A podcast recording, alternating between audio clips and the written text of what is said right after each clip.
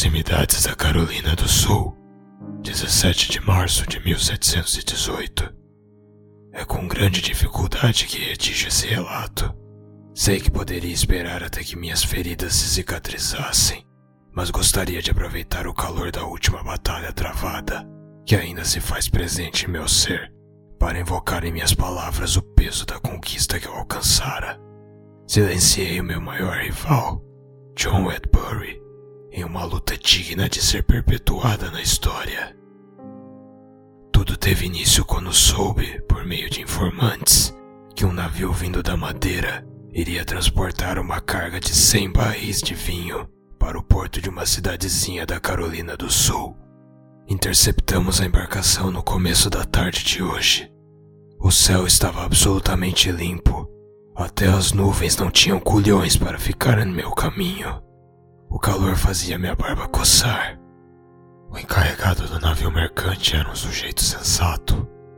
Reconheceu as bandeiras, o esqueleto com um par de chifres, usando uma lança para perfurar um coração, hasteada nos meus dois navios, e não ousou iniciar um ataque. O homem sabia muito bem que não estava lidando com um peixe pequeno do mundo da pirataria. Ele permitiu que meus homens adentrassem seu navio e levassem toda a carga. Como troca de sua cooperação, não ferimos nenhum membro da tripulação e deixamos que partissem.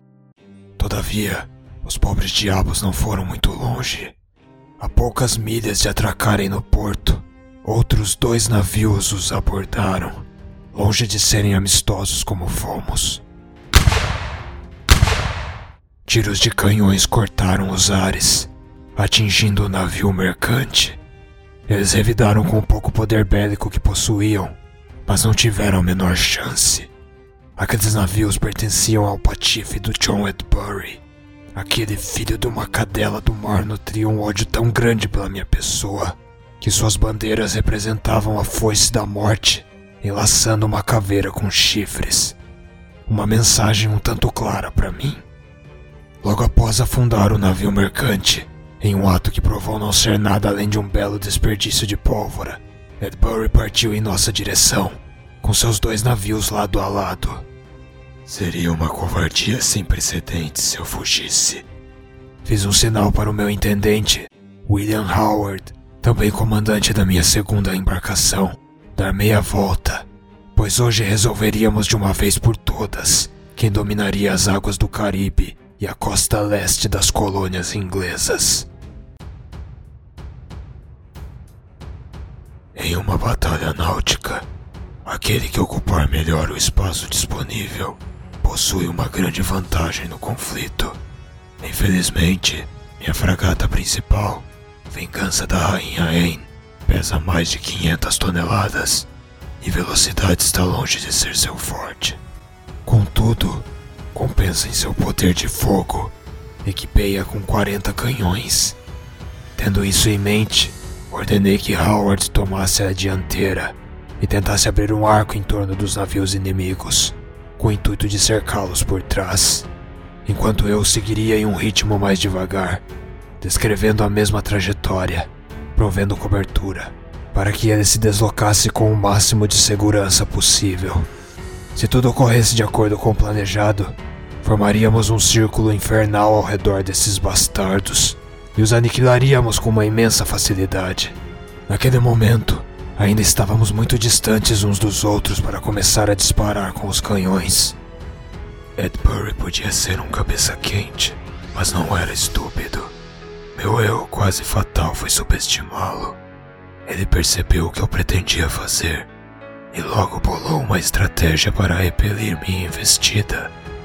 Partiu com seus navios na direção oposta à embarcação comandada por Howard, com o objetivo de romper o círculo e me atacar com seus dois navios, ao mesmo tempo em que minha fragata serviria de escudo contra os ataques do navio de Howard.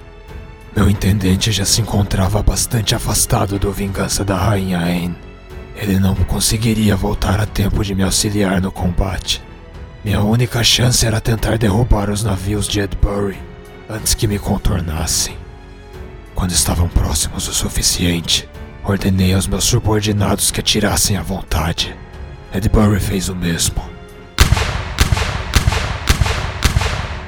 Balas de canhão voaram de todas as direções, destroçando os três navios. Em um golpe de sorte, conseguimos derrubar o mastro principal da embarcação em que meu inimigo se encontrava. Sua fragata perdeu o rumo e veio de encontro ao vingança da rainha Aine, atingindo-o em cheio. O segundo navio de Edbury cessou o fogo, pois poderia acertar a embarcação aliada. Meu inimigo ordenou que sua fragata remanescente interceptasse o navio de Howard, que a essa altura estava bem próximo.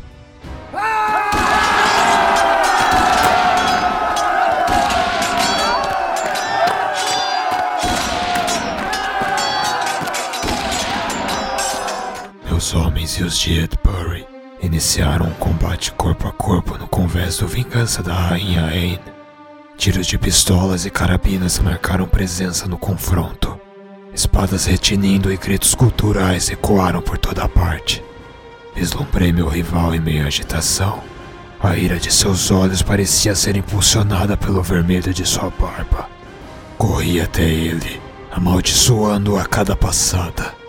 Removi minha lâmina da bainha e proferi um golpe, mirando em seu pescoço. Ele bloqueou e, na sequência, tentou perfurar meu estômago. Consegui antever seu movimento e pude desviar a tempo. Edbury partiu para cima de mim, desferindo golpe atrás de golpe com a ferocidade de um demônio enlouquecido.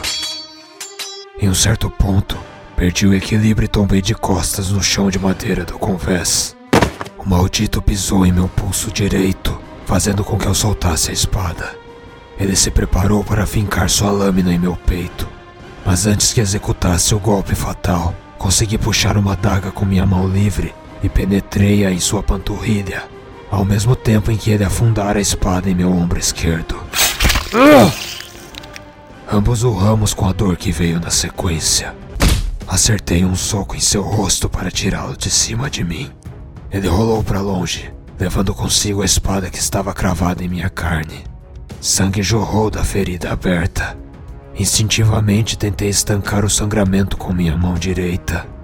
O diabo de barba ruiva cuspiu um dente que eu quebrara com um soco. Removeu a adaga presa à sua perna e se levantou, pronto para uma segunda rodada. Ele avançou titubeando até mim, agarrou com as duas mãos as golas das minhas vestes jogou-me contra a parede. Eu não tinha condições de me defender com o braço esquerdo. Ou seja, foi um belo convite para que ele lançasse um morro em meu rosto com sua mão direita. Mas um golpe veio em seguida, e outro. Antes que a quarta pancada me atingisse, cuspi sangue na cara do desgraçado e acertei-lhe uma cabeçada. Edbury ficou desorientado por alguns instantes tempo suficiente para que eu me desvencilhasse de suas garras. Um de meus subordinados lançou-me uma pistola. Peguei-a, mas quando estava prestes a proferir um tiro em meu inimigo, um de seus homens empurrou-me com o ombro, fazendo o projétil voar para longe. O cão de Edbury sacou sua espada e tentou me atacar. O mesmo camarada que me fornecera a arma intercedeu, impedindo que o maldito me ferisse. Edbury voltara a si e vinha mancando em minha direção. Puxei o gatilho novamente. Sem munição. Sabe aquele ditado que diz que quem não tem arpão pesca com remo? Pois bem, fiz-me valer dessa máxima. Afundei a arma em sua têmpora, como se estivesse em posse de uma marreta. Garanto que apliquei toda a minha força naquele golpe. Mesmo assim, Edbury continuava de pé. Sua face estava banhada em sangue e o desgraçado apenas ria.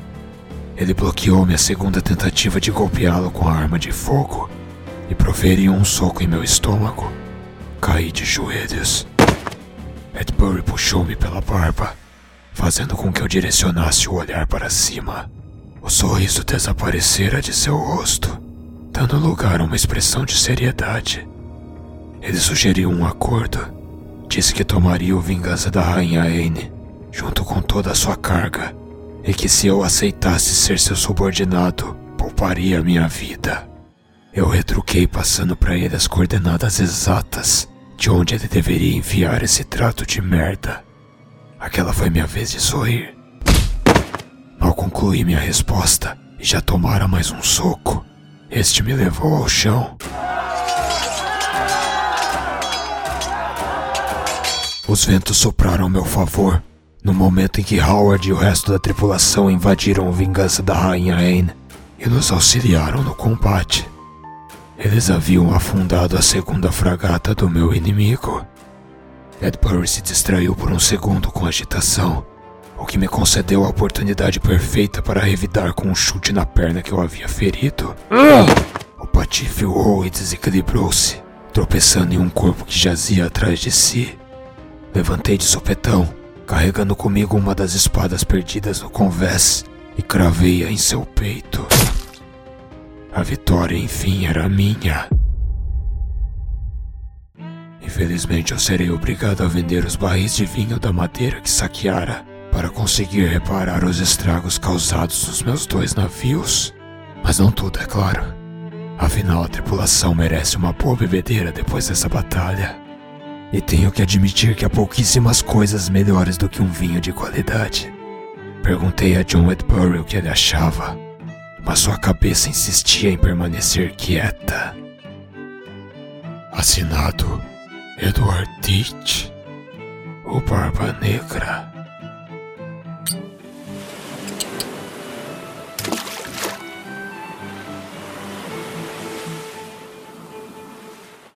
Se você chegou até aqui, Agradeço de verdade. Só queria deixar um recado.